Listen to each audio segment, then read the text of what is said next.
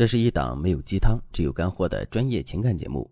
大家好，欢迎收听《得到爱情》。学员小茹和男友谈了两年的恋爱了。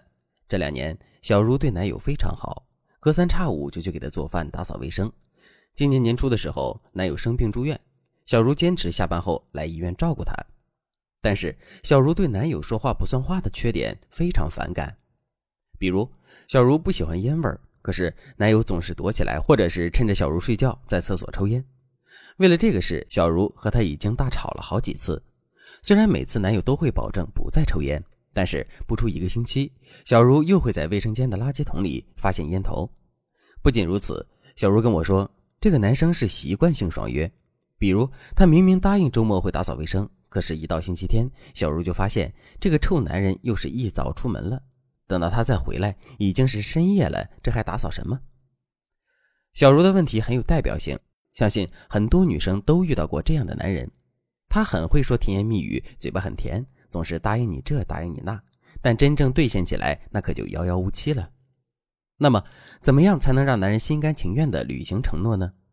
我们需要先来了解一下男人不履行承诺的原因。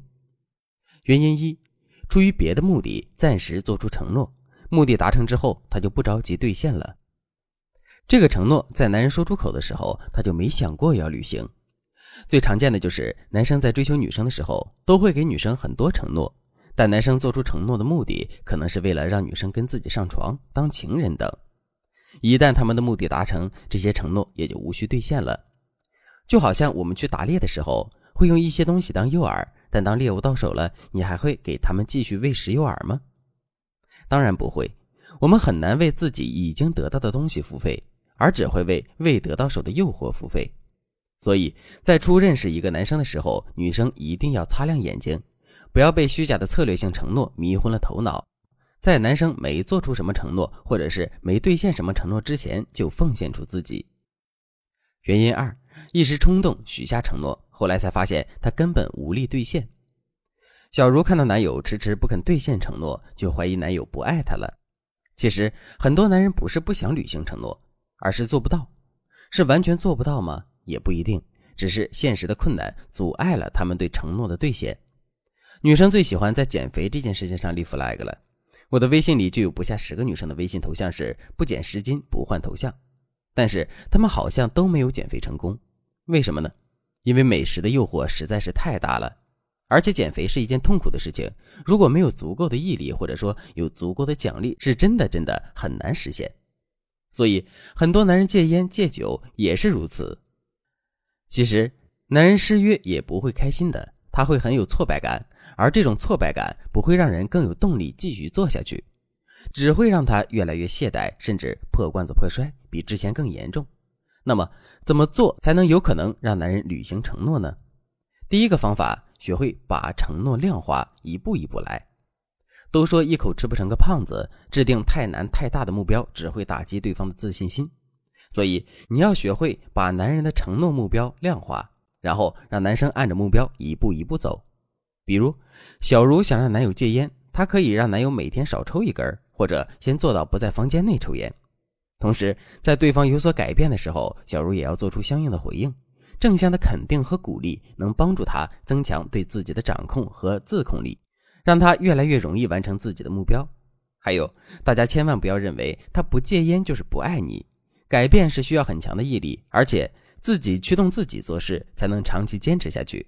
外力的影响都是短暂的，所以我们要努力帮他把承诺变成自己的目标，把大目标划分成小目标。才能帮助他成为一个善于履行承诺的、有责任、有担当的好男人。当然了，在这个过程中也会有很多意外情况，比如你和他因为一些小事吵了起来，他拒绝继续履行承诺，这时候该怎么办呢？如果你想知道答案，或者你也想通过这个方法来改掉男人的臭毛病，赶快添加微信文姬零幺幺，文姬的全拼零幺幺，有了导师的帮助，让你的男人从此不再食言。刚才我讲的方法是针对男人在一些习惯、性格等方面做出承诺，迟迟不肯兑现的情况。那么，针对小茹说的男友在一些小事上的失约，比如明明周末答应好了打扫卫生却消失了，或者明明约好了一起去游乐场却找了借口放了鸽子，又该怎么办呢？我们把这种约定在某个时间点或者一定期限内完成一件小事的许诺，称之为有期限的承诺。一般来说，这些承诺都是男人随口说的，但是也是发自真心的，因为他们觉得完成这件小事并没有什么难度。可是当时间越来越近，他才发现原来自己有那么多的因素没有考虑进去，比如他接到哥们儿的电话才想起来，原来他早就答应了和他们一起打球，这时候他只能爽约了。还有一种情况呢，就是他根本没有把这个许诺当回事儿，所以他可能打游戏打着打着就给忘了，或者他一觉睡到天黑，醒来才发现已经过点儿了，而他压根儿没有定闹钟。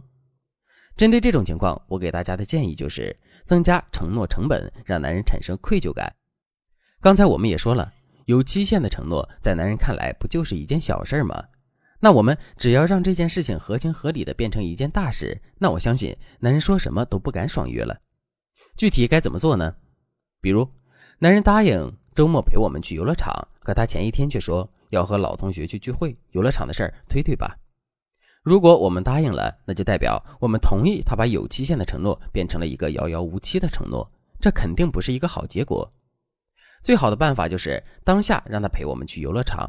这时，我们就要把这件事情增加一些额外的付出，比如你可以说：“那真是太可惜了，我特意买了一条新裙子，打算到时候漂漂亮亮的陪着你一起去玩，看来只能下次了。”或者你也可以说：“我为了这次约会特意推掉闺蜜的邀约，还拒绝了老妈招牌美食的诱惑。”男人听到我们这么说，心里或多或少都会有一些愧疚，这时候我们就要趁热打铁的让他补偿我们。